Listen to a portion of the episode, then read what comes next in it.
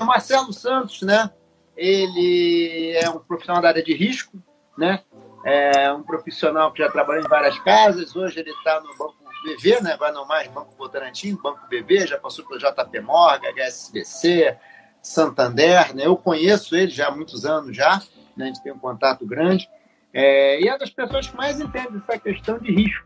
Né? Risco, quando a gente fala de risco, a gente está falando de quê? De risco de produto financeiro, risco de investimentos. Então, é uma pessoa que está acostumada a olhar para o investimento na perspectiva é, muito do risco, do que, que aquele produto acrescenta de risco para a carteira de um fundo, para um portfólio de um cliente, para a carteira administrada de um cliente, para um portfólio de um cliente. Então ele tem uma visão muito boa, uma visão quantitativa, óbvio, porque é uma pessoa de risco, mas uma visão muito sensível também em relação ao dever que cada gestor tem com o seu investidor, que é o dever de entregar aquilo que está compromissado, aquilo que está entre... tá combinado. Né? Tem alguém que chama de, de dever de fidúcia, responsabilidade fiduciária. Então, o Marcelo, essa é uma apresentação muito rápida do Marcelo, né? Queria mais uma vez dar, dar boa tarde para ele, agradecer por ele ter estar aqui com a gente hoje conversando. Marcelo, quer falar um pouquinho? Não, primeiramente eu agradeço a oportunidade desse papo, né? Sobretudo nesse tema que é muito caro, não somente a mim, mas a você e vários colegas nossos desse mercado. Agradeço o Hudson também, que a gente tem uma parceria antiga, já há mais de uma década, militando em, em vários aspectos pertinentes à melhoria do mercado financeiro no objetivo de reduzir assimetrias e prover a maior transparência possível para o investidor. E nesse sentido, é sempre bom que todos saibam que o objetivo é dar total transparência e o dever fiduciário acima de tudo. Então, eu acho que essas são as considerações iniciais para o nosso papo. Ah, ótimo, ótimo, ótimo. Bem, vamos lá, Marcelo, começar aqui no esquema vamos lá. para os motores pegarem aqui. Tá. Vamos falar um pouquinho assim, a gente fala muito do investimento e tal, mas o investimento ele faz, o investimento no fim do dia é o seguinte, é uma decisão, né? É, por um investimento, mas faz parte de todo um processo, né? Claro. O que você entende por um processo de investimento para a gente começar a discutir o tema? Processo de investimento. Como a gente está falando, o tópico dessa live é investimento no cotidiano, vamos transpor a questão profissional para a questão pessoal. Quando a gente fala em processo de investimento, na ótica de uma gestora de recursos, de gestão de investimentos, são os fundos de investimento e os outros veículos, a gente pensa num processo estruturado para se chegar a atingir aquele objetivo, dado as suas restrições e dado seu, seus objetivos de risco. Isso é feito pelos gestores de recursos quando ele faz a administração dos seus fundos.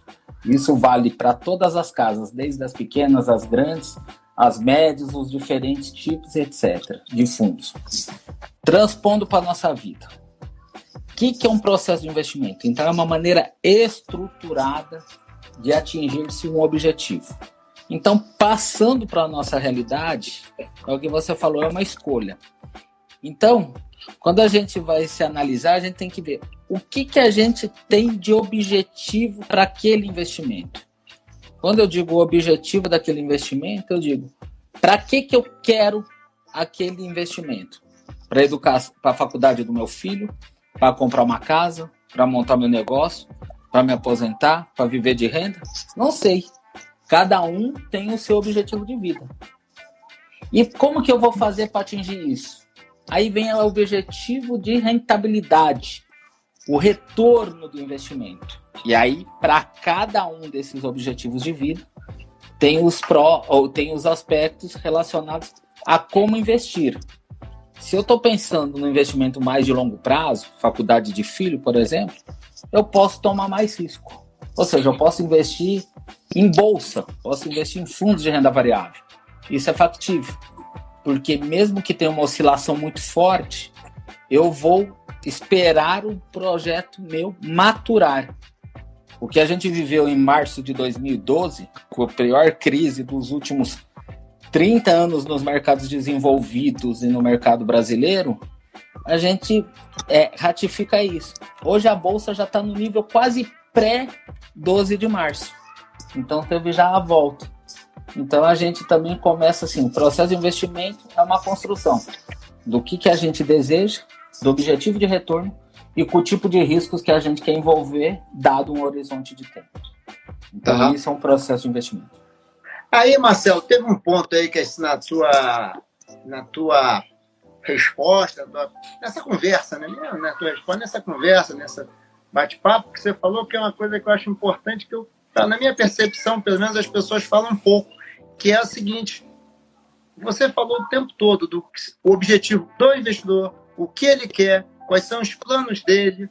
Então, assim, qual é o tamanho do autoconhecimento, o tamanho de se perguntar, de se entender e de se criticar se seus, se seus objetivos são factíveis com seu apetite a risco, com o que você espera do investimento, espera daquela rentabilidade. Qual o tamanho do autoconhecimento nesse processo, na sua opinião? Eu acredito que o, o autoconhecimento, de maneira genérica, como eu sou casado com uma psicanalista, né? E aí, agora a coisa ficou séria. Agora a coisa pesou, aí né? vem Jung, agora o negócio. Ai, não, mas eu não vou ter. Mas o que ela sempre fala, a capacidade de se perceber. Eu acho que isso vale para o mundo de investimento também. E eu acho que a gente tem que se conhecer muito bem para poder investir. E esse autoconhecimento de investimento talvez seja muito menor que a média dos outros autoconhecimentos que nós tenhamos em várias esferas da vida. Ah, na questão de esporte, na questão alimentícia, na questão de saúde, etc. Porque assim, não, eu sei bastante de investimento, porque eu fui bem sucedido comprando uma ação que valorizou. Você, como bom PhD nesse tema, os vieses comportamentais são muito impactantes e são muito determinantes para poder entender que a percepção e o autoconhecimento é baixo. Então, eu acho que o investidor tem um conhecimento baixo sobre o seu conhecimento de investimentos. Hum.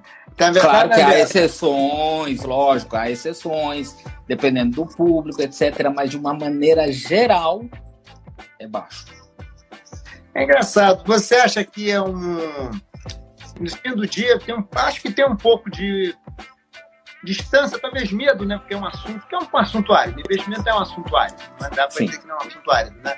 Acho que tem um pouco de medo, mas também acho que tem um pouco de tá distante, né? Assim, aquela história de que se a aposentadoria não é para hoje. Se a reserva de emergência não vai acontecer nada comigo, não preciso estar guardado muito dinheiro para emergência.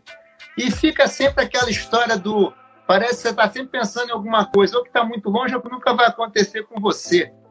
Tem um pouco a ver com isso? Ah, eu, eu acho que tem um pouco a ver com isso.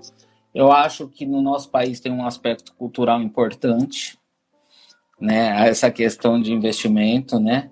Se você pensar até 94, nós vivíamos numa ciranda financeira que que assim, a deterioração do poder de compra era gigante e a poupança era o investimento do brasileiro, que rendia inflação mais alguma coisa, mais meio ao mês, para ser exato. E, e aí não tinha essa, vamos dizer, esta preocupação e esse, essa ideia de entender o investimento para poder fazer algum objetivo próprio. Né? Aí depois. Era fácil ganhar dinheiro, né, Marcelo? Na ciranda, é. Em até 94 era difícil, mas ganhava a recomposição da inflação.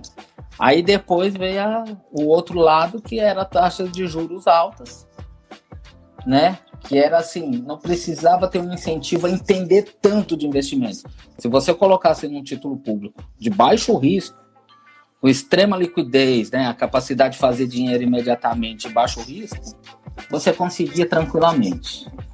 Eu tenho até um caso que eu lembro que eu fiz um roadshow com, com o nosso chefe global do HSBC. Eu falei: imagine uma ilha na qual você consegue ter um investimento que renda 25% ao ano, que ele vire dinheiro, vire liquidez imediato, com um risco de mercado baixo. Existe isso? Aí o pessoal assim, não, não existe. Não existe. Isso foi o Brasil de 2003, no começo do governo Lula. Há, há cinco anos atrás a gente tinha 14% se você tivesse uma LFT, que é um título público sem risco. Ou quase sem risco. de mais ou menos uns 7, 8%, né? É. 6, 7%. Então, assim, era molezinha. Então, hoje não. Hoje é mais difícil. O ambiente é mais difícil. Então, tem esse aspecto que você falou, pessoal, que aí não precisava se conhecer, poderia ir a, a sabor da, da inércia da renda fixa, vamos dizer assim, mas também a, agora a situação mudou muito. Então vai ter que é. o investidor tem que aprender, né? Ou seja, ficou mais difícil você alcançar os seus objetivos, porque antes você conseguia alcançá-los sem correr risco, praticamente. Né? Alguns Exatamente. Hoje Exatamente. você tem que começar a correr risco para isso. E aí entra na conversa uma, um aspecto que é mais complexo, que é lidar com a aversão à perda. Né? Você pode vir a perder. Antes você era uma decisão sem risco de perda. Uma decisão de ganhar 14% com inflação de 7%. Hoje Isso. uma decisão que implica já em perdas. Né? Sim. E aí eu acho que nesse papel, é... primeiro, você vem essa questão do se autoconhecer fica mais importante, entender os seus objetivos. E aí, você, qual que você acha, assim, pensando um pouquinho, qual é o papel aí que tem um assessor financeiro nessa hora, então, hein? Eu acho que o, o assessor financeiro, mais do que ofertar o, o produto, ele tem que justamente desafiar o cliente a se entender. Então, essa preocupação de entender, ó, tudo bem, o, o, o, assessor de investimento ou o gerente de um grande banco, de um Sim. segmento prime, tem aquela carteira para oferecer, aquele produto a ser oferecido. Mas ele tem que ser desafiado. Será que você entende bem isso? Não é simplesmente fazer o by the book do, do, do questionário de avaliação de perfil de investimento. O, né, que é o famoso, o famoso Suitability Form, né, que o pessoal fala. É mais do que isso. É mostrar o seguinte: você está apto a tomar esse tipo de risco? Eu conheço várias pessoas que falam que são conservadoras. E na realidade você pega o portfólio delas não é conservador. É engraçado, eu já vi isso também, né? É muito comum. Diz conservadora, mas tem lá uma carteira, uma série de investimentos que, olha, isso é conservador? É, e, e, a responsabilidade do assessor entra uma coisa que a gente falou no, talvez no armap nosso aqui. O, o dever fiduciário, o dever de responsabilidade para com o investimento alheio, vamos dizer assim. Eu já tive um caso também de pessoa que, um grande banco, com uma estrutura muito bem montada, ofereceu a um senhor de mais de 89 anos uma carteira super agressiva a pessoa então, de 90 assim, anos, né? É, então, é, 90 anos. Então, também é o seguinte, eu acho que o assessor de investimento tem que ter esta sensibilidade também para poder observar qual é o seu cliente, desafiá-lo e se desafiar para vender adequadamente, porque tem uma responsabilidade grande nisso. Certo, não, concordo com você, concordo também. Agora, eu queria voltar um ponto contigo, Marcelo. Claro. Tem um negócio aqui que a gente já falou algumas vezes também, tá? Uhum. Que é o seguinte: por que essa tara no produto? Aqui eu acho que o mercado financeiro é um mercado de produteiro. É o produto, produto, produto. Qual é a tua opinião sobre isso? Que a gente aqui falou de pessoa, pessoa, pessoa. Mas as pessoas vão falar de produto, produto, produto. Eu, eu acho que isso talvez seja uma questão até mesmo assim. É, assim, agora ele cobrando um pouco. É um, a questão vamos mais marcada. Um é, vamos filosofar aí. Vamos falar um pouco de filosofia também. Ó. E vamos e perdoem os nossos é, amigos que estão nos assistindo, mas isso daí é uma o que a gente sempre viveu na indústria do mercado financeiro foi realmente o produto, porque o produto é mais fácil de ser massificado, atingir de uma maneira mais é, transversal a todos os investidores, os clientes, dado seu segmento e seu perfil de risco. Certo. Só que é o seguinte, a gente sabe muito bem, voltando no papo inicial, uma coisa é ele fundo. Hum, eu posso ter o mesmo fundo tá investido com você. Eu tenho o mesmo fundo, a gente está buscando o mesmo objetivo de rentabilidade. Só que o nosso objetivo de vida é diferente. O nosso objetivo de investimento é diferente. Tá. Então, por uma facilidade para poder atender, realmente a gente faz de uma maneira massificada. Mas hoje, com a democratização dos investimentos via a inclusão digital que aconteceu nos últimos 10 anos, para mim, eu acho que o grande desafio dos assessores de investimento, das assets, dos privates, das corretoras, é pensar em serviço. E o serviço é muito mais amplo que o produto. Não é só o pós-venda, é o pré-venda ser adequado para fazer essas provocações ao investidor. Então, o assessor de investimento tem que provocá-lo, se é isso mesmo. Depois ter o acompanhamento do pós-venda, para ver se isso está fazendo sentido com não com o objetivo de retorno da carteira, mas o objetivo do investimento para o cliente. Então, hoje uma máquina faz tudo isso para a gente. As máquinas, a inteligência artificial, tudo isso é isso é bem fácil. O machine learning, né? Oh, a gente vê lá fora, isso daí é uma ferramenta poderosa. Só que as empresas também de investimentos, sobretudo as lá de fora, entenderam que essa conexão com, com o investidor é fundamental para dar sustentabilidade ao negócio deles. Então, eu acho que, a, a, como você disse, a tara de produtos é uma questão cultural. Eu acho que ainda é cultural porque a gente vende produtos, mas hoje tem que ser mais focado em serviços e o cliente tem que ser tratado de maneira mais individualizada. Até mesmo em fundos condominiais, tá? Você trabalha em muitos bancos estrangeiros, Marcelo. Lá no exterior, nos países, exatamente da Europa, Estados Unidos, você acha que essa, esse foco tão grande no produto ainda está tão presente ainda? E eu acho que assim, dependendo do, da localidade, sim. Dependendo da localidade, sim. Eu acho que assim, o, eu vejo o Reino Unido às vezes um pouco mais. Tem uma fantasia que é um pouco mais perto a essa questão de serviços. Os Estados Unidos depende do player. Como o mercado americano é muito grande de investimentos, muito grande, é difícil a gente simplesmente categorizá-lo de uma maneira única, né?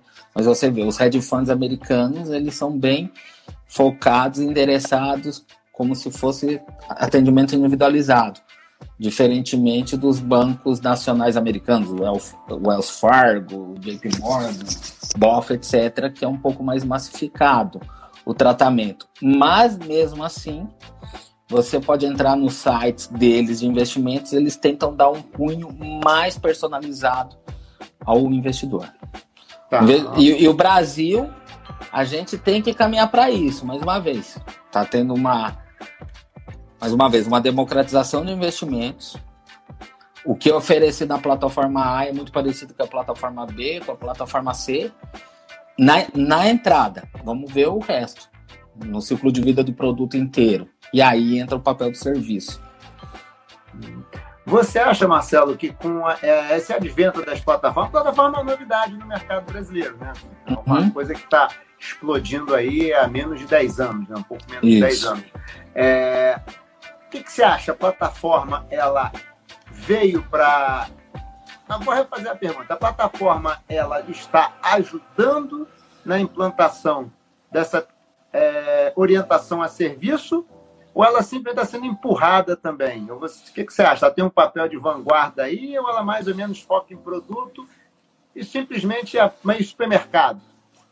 Não, eu acho que o papel da plataforma é fantástico no momento que ela começou a democratizar os investimentos. Hoje a gente sabe muito bem que um cliente de varejo, falo cliente de varejo é aquele que acessa a plataforma, ele tem acesso aos mesmos produtos de investimento que um cliente private, eventualmente. Produtos ah. que eu digo fundos de investimento. Então você pode, o que pode diferenciar um pouco é a taxa, mas tem acesso a isso. Então, esse papel das plataformas é muito importante para a democratização de investimento. Eu acho que é super válido. Eu acho que, como está tendo uma profusão de plataformas, de agentes autônomos, a gente está chegando naquele ciclo de vida do produto ou da, do segmento que daqui a pouco vai chegar no ápice. E aí vai se aturar. E aí, para pessoa, pessoa entenda-se, o a empresa se diferenciar, vai ter que migrar para serviços. E a gente já está vendo isso. Existem plataformas que já estão dando, é, vamos dizer, consultoria de serviços. E os bancos também. Hum. Então eu acho que é um caminho natural das plataformas. Por hora tá, foi muito focado em produtos, mas já está tendo uma ligeira inclinação a isso. Tá, tá. No, no mundo de serviço, Marcelo, estou pensando aqui, tá? Nessa, nessa uhum. essa serviço eu acho ela muito interessante, né?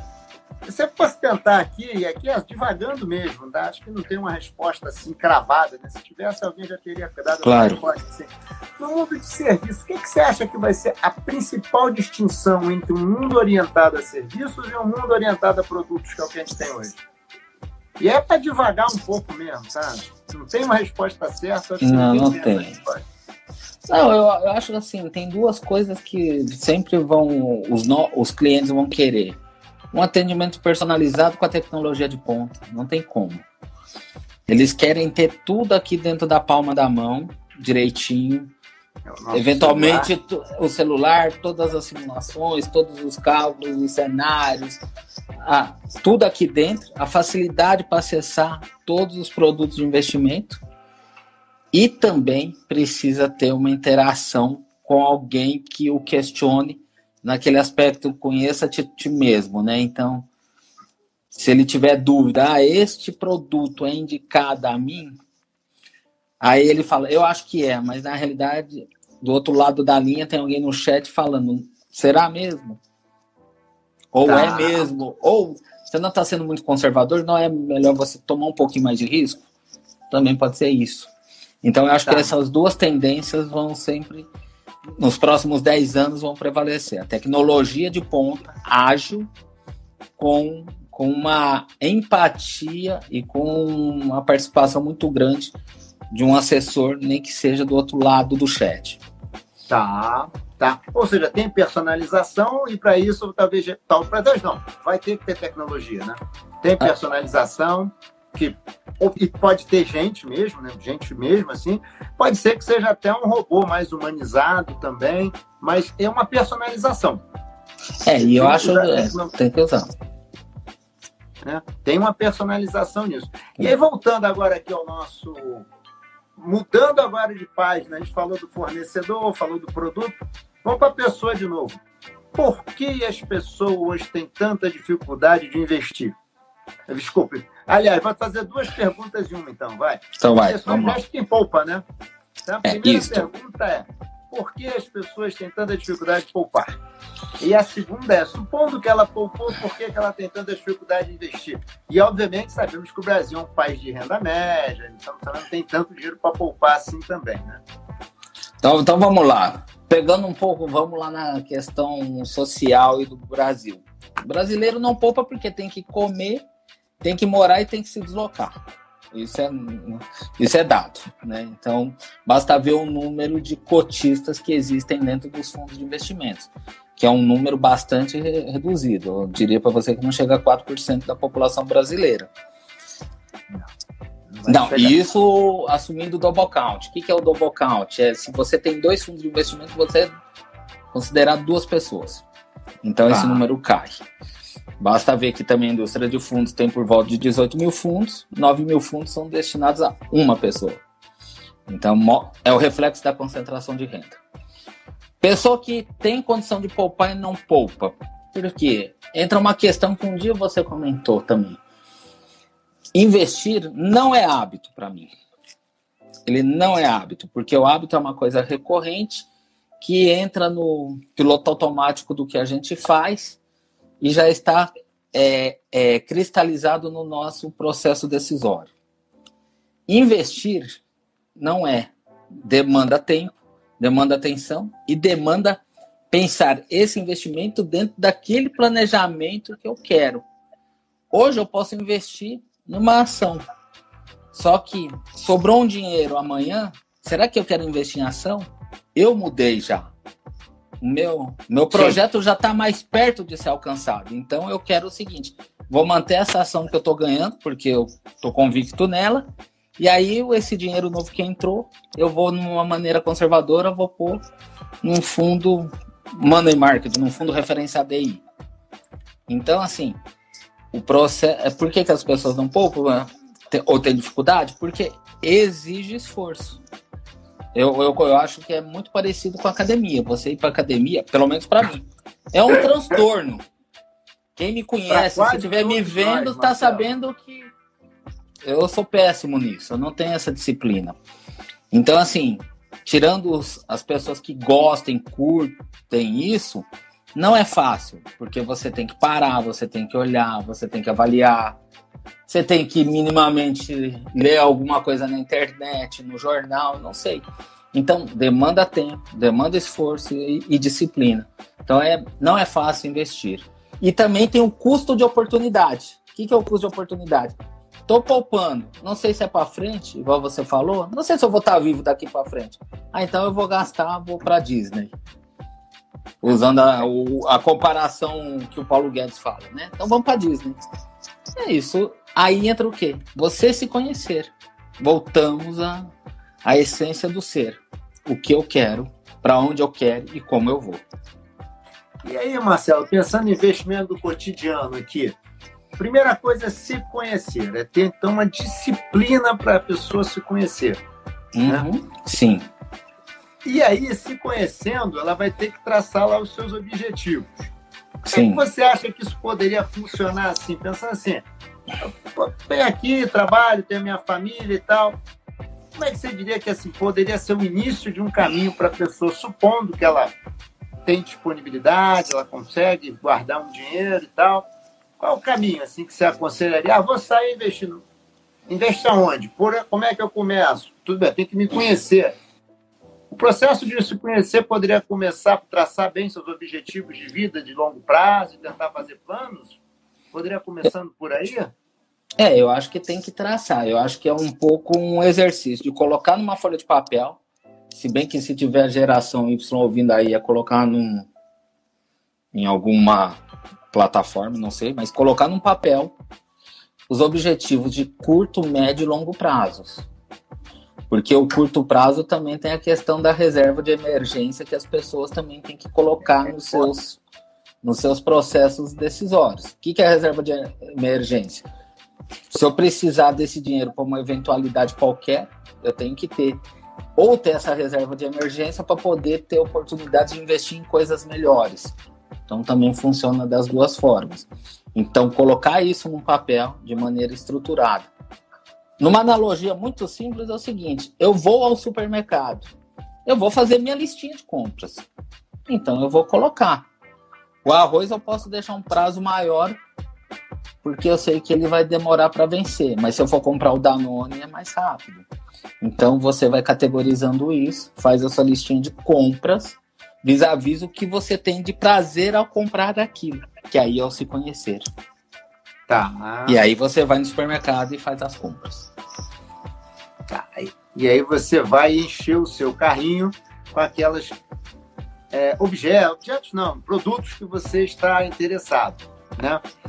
É, e aí é o seguinte, os produtos, ou melhor, os seus objetivos que vão ser de curto, médio e longo prazo, têm a ver com características de produtos. Eu não gosto muito, às vezes, de ficar falando assim de produto, produto, produto, porque para mim o produto é o final. No final das contas vai sair lá um produto, né? Como é que é essa questão que a gente pode relacionar riscos com os objetivos? É um pouco do que você falou, que eu queria que você discorresse um pouco mais. Eu tenho objetivo de curto, médio e longo prazo. Que tipos de risco eu posso assumir conforme esses meus objetivos? Tá, tentando ser o menos técnico possível, né? Porque aí entra também tem uma questão mais técnica, né? Mas quando a gente fala de curto prazo, o que a gente pensa é o seguinte: a gente sempre, dentro do curto prazo, tem a reserva de emergência. Então, esse dinheiro tem que ser quase caixa. Ou tem que se comportar igual um caixa, igual dinheiro na carteira. Seria então, o que, mais ou menos, Marcelo? Seria o que? Você teria aqueles fundos é, referenciados DIs, as letras financeiras do, do Tesouro, tá. os CDBs com cláusula de liquidez, tudo isso. Então seria assim, esses investimentos que você consegue resgatá-los rapidamente para fazer dinheiro sem perda potencial de, de retorno. Por quê? É como se fosse quase o dinheiro na carteira. Tá. No médio prazo, aí o médio prazo varia de acordo com o perfil da pessoa. O médio prazo do Urso é diferente do médio prazo do meu. Então, teria que ser feito isso. O que, que é um produto de médio prazo? Se é um produto de médio prazo, via de regra, você poderia ter uma carteira composta um pouco de ações ou ativos que se comportem iguais às ações, que são os fundos é, de renda variável, os ETFs, etc.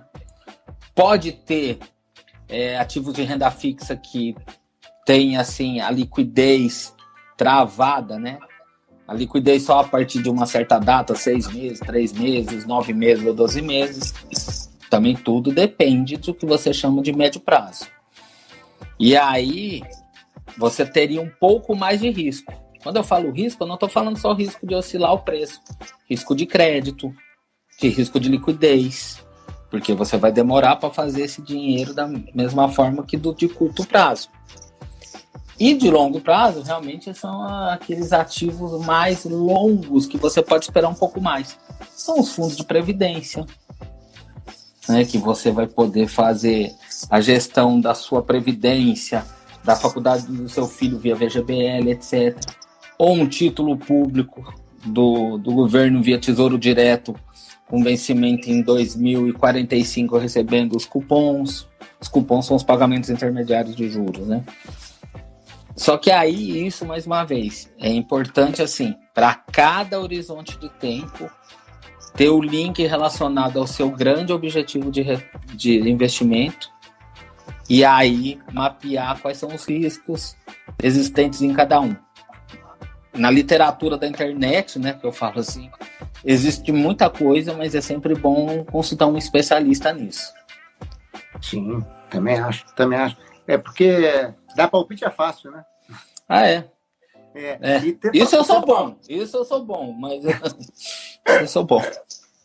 O, mas você estava falando aí e eu fico assim é, pensando o seguinte: é o tempo todo tem o seu objetivo. Quando a gente fala o seu objetivo, é o objetivo da pessoa. E, portanto, tem o que você falou: tem um autoconhecimento, tem uma análise. Você tem que parar e pensar na sua vida. Isso às vezes é chato, né?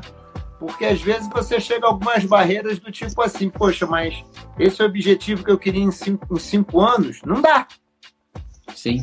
Não dá. Vou ter que poupar mais, mas para poupar mais eu vou ter que. Não, mas aí não dá. E aí você começa a ter que enfrentar uma coisa que é chata, que é trabalhar com as restrições da vida, né? Sim. É simplesmente ter que parar e realizar hoje o que você está querendo. Que uma coisa é você. A gente falou assim, autoconhecer, então a gente pode se auto-enganar, né? Uma coisa, se você nunca para e nunca se planeja, você pode se auto-enganar que vai conseguir fazer alguma coisa.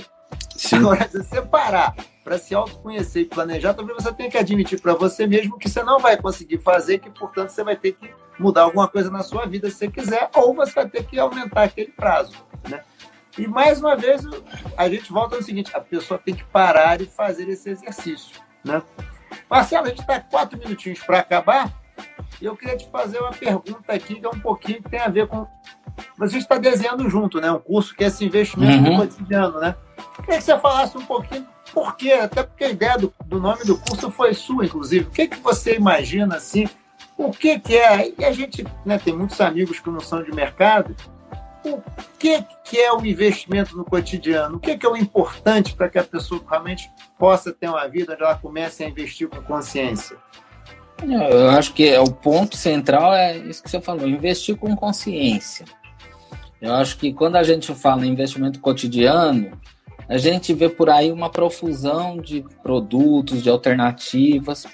Eu acho isso ótimo, mais uma vez, a democratização do investimento é muito válida. Mas é o seguinte, mais do que é ver esses produtos, é como eles casam com seus objetivos. Então, quando a gente fala investimento cotidiano, não precisamos assim entender profundamente como que é feita a gestão daquele fundo, como é feita, quais são os riscos envolvidos a fundo daquele produto, mas que a gente faça a pergunta certa para quem está nos assessorando, né? E fazer a pergunta certa talvez independa muito de conhecimento técnico de mercado financeiro. Se você tiver um autoconhecimento, com certeza as suas perguntas vão ser sábias. E se a pessoa, o seu, vamos dizer, assessor, o seu especialista, tiver dificuldade para explicar ou demorar para explicar, significa que a sua pergunta realmente foi muito boa. Então, o que a gente quer plantar na cabeça das pessoas é essa, essa consciência de fazer a pergunta certa. E para fazer a pergunta certa, a gente tem que se conhecer. Né? Verdade. Então é mais isso, uma... esse é o objetivo. Mais uma vez, a questão é: não existe processo de investimento sem você se conhecer. Exatamente. Não dá para delegar para o banco, para o assessor, para a corretora, seja lá para quem, essa tarefa. Né? Você tem que se conhecer, você tem que responder as perguntas e provocar. Eu gostei muito quando você falou, você tem que provocar o assessor, o assessor tem que te provocar para tirar essas respostas, né? Que você que tem.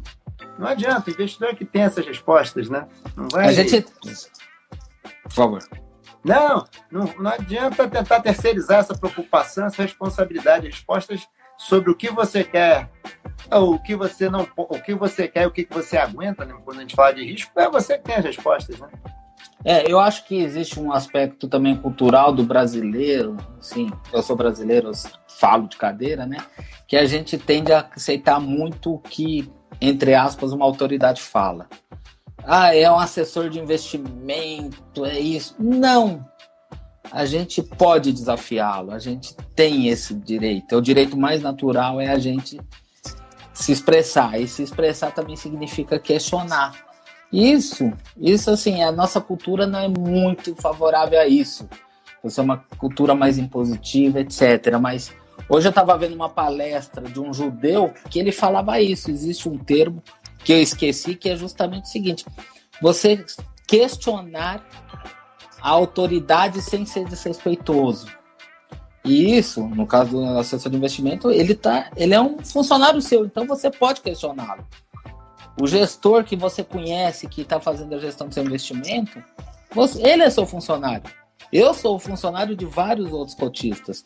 E estou aberto para ser desafiado. Então, esse é, eu acho que essa é a dinâmica botou um ponto muito bom. A gente realmente tem uma certa passividade, né? Com a questão da autoridade, né? O cara é uma autoridade, você meio que aceita, né? A certa tendência a aceitar muito facilmente, né? Aí você Sim. colocou um excelente ponto. Marcelo, estamos chegando aqui no final, já são 18 horas e 40. É... eu queria aqui abrir para os teus comentários finais aqui, o que, que você gostaria de deixar de mensagem aqui para o nosso pessoal que está nos assistindo. Eu primeiro agradeço mais uma vez essa oportunidade, né, de trabalhar na proposta desse, desse desenho desse curso, mas também discutir um pouquinho com você um assunto mais uma vez tão caro a mim, a você também. Eu acho que isso é um processo. A gente está numa, numa construção. A educação do investidor é um dos pilares para a sustentabilidade de um mercado financeiro de capitais forte. E o mercado de capitais forte, financeiro, é também um mecanismo que azeita toda a economia e toda uma nação. Então, eu acho que a gente tem esse objetivo também de fazer essas provocações para poder ter uma nação mais forte mesmo. Pode ser um pouco idealista, mas essa é a realidade. Meu amigo, se a gente não tiver ideais, a gente vai a lugar nenhum, né? A gente só consegue andar para frente se conseguir olhar para frente, né? Exatamente. Ficar sempre olhando para onde está parado, aqui ficar parado, olhando para trás, não vai. Eu acho que a gente tem que ter ideais, tem que ter alguns sonhos mesmo. Marcelo, queria muito te agradecer, cara, o convite para vir falar com a, a gente bater esse bate-papo aqui. Essa vai ser a primeira das nossas conversas aqui, tá? É, adorei, como sempre, as tuas colocações, são muito inteligentes e muito centradas no que é o principal, que é o que? O nosso compromisso com o investidor. Né? O nosso compromisso de que ele atinja os seus objetivos e que a gente consiga ajudá-lo a construir objetivos factíveis, objetivos reais, objetivos que de fato Sim. alcance. Né? Exatamente. Eu agradecer muito, muitíssimo mais uma vez. Dá tchau para você e até a próxima. Obrigado a todos. Obrigado, Hudson. Eu que agradeço, Marcelo. Uma boa noite para você. Boa noite. Boa noite a todos. Abraço. Boa noite a todos. Tchau. Obrigado. Tchau, tchau. Ah.